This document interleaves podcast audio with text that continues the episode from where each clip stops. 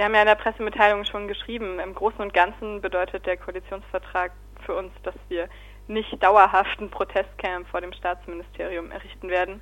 Aber wir haben gesagt, wir müssen schon temporär unsere Zelte aufschlagen. Also es sind einige gute Punkte dabei. Es sind ja auch viele unserer eigenen Forderungen im Koalitionsvertrag untergekommen. Aber es gibt natürlich auch Anlass zu heftiger Kritik. In der Pressemitteilung ist ja die Rede von viel Gutem und von Punkten, die Anlass zu deutlicher Kritik geben. Das klingt als Ganzes ja. eher als Unterstützung des Koalitionsvertrags. Als viel Gutes zählen abgesehen vom Listenwahlrecht und der Bildungspolitik vor allem Themen, die man als vielleicht nebensächlich beachten könnte, zum Beispiel die Lockerung von Nachtleben, Alkoholverboten und Cannabiskonsum. Und deutliche Kritik gibt es aber bei Punkten, die viel direkter mit Menschenrechten zu tun haben, also zum Beispiel Asylpolitik oder der Polizeikennzeichnung. Enthält der Koalitionsvertrag in Ihren Augen trotzdem mehr Positives als Negatives? Das ist sehr schwierig zu sagen. Es sind aber nicht nur die Themen wie respektvolle Nachtkultur oder was haben Sie vorhin gesagt? Ich finde auch die Bildungspolitik und das Listenwahlrecht ganz und gar nicht nebensächlich. Ähm, es sind auch Themen, die Menschen direkt betreffen. Was ich noch sehr gut finde, ist, dass der Aktionsplan für gleiche Rechte in Baden-Württemberg nicht angetastet wird und dass sich die CDU tatsächlich zu dem Ziel bekennt, dass Familie gestärkt werden muss. Und zwar Familie ist da, wo Menschen Verantwortung füreinander übernehmen. Das hätte man sich so auch nur vor wenigen Monaten überhaupt nicht vorstellen können, dass die CDU am Ende so einem Vertrag zustimmt.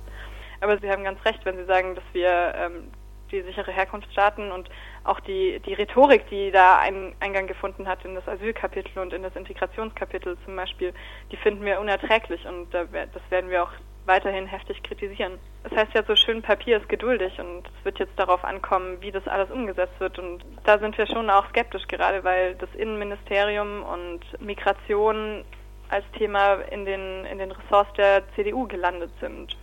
Ja, sehen Sie Möglichkeiten, dass dieser Vertrag so verändert wird, äh, dass es Ihren Kritiken gerechter wird oder sind Sie denn äh, jetzt zufrieden, so im Großen und Ganzen, wie mit dem, wie es jetzt äh, aussieht? Also zufrieden sind wir als grüne Jugend nie. Der Entwurf steht jetzt soweit, der wird am Wochenende von den Parteitagen entweder abgesegnet oder eben nicht. Die Verhandlungen sind ja jetzt beendet, man kann da leider nichts mehr dran ändern. Also wir man waren kann ja auch als Jugend an den Koalitionsverhandlungen gut beteiligt.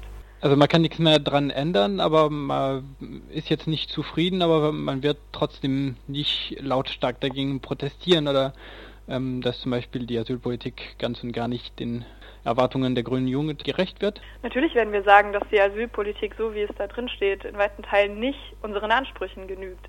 Überhaupt nicht. Wir sind allerdings nicht in der Lage, jetzt diesen Koalitionsvertrag abstimmen. Das muss die Grüne Partei tun. Was wir tun können, ist auf die Punkte aufmerksam machen, die kritikwürdig sind und die sehr kritikwürdig sind und das werden wir auch tun. Wie sieht die grüne Jugend denn ihre Rolle äh, unter einer grün-schwarzen Landesregierung? Also was ich auf jeden Fall sagen kann, ist, dass das für uns sehr anstrengend wird die nächsten fünf Jahre. Wir haben natürlich den Anspruch, da weiterhin laut und stachelig zu sein und auf die Probleme hinzuweisen, die es sehr wohl gibt. Mm, und ich glaube tatsächlich auch, dass es anstrengender wird als unter Grün-Rot. Wir haben ja da schon viele Kritikpunkte gefunden, gerade auch beim Innenministerium oder anderen Punkten. Und ich glaube, dass das eher noch schwieriger wird. Kann man erwarten, dass die grüne Jugend auf der Straße gegen die eigene Partei demonstriert, zum Beispiel bei Themen wie Asylrecht oder Polizeigesetz? Wir haben ja schon gesagt, dass wir temporär unsere Zelte sicher aufschlagen werden. Das bedeutet auch, dass wir auf die Straße gehen werden, wenn es soweit kommt, wenn zum Beispiel am Ende der Erweiterung der sicheren Herkunftsstaaten zugestimmt werden sollte. Dann wollen wir das sehen.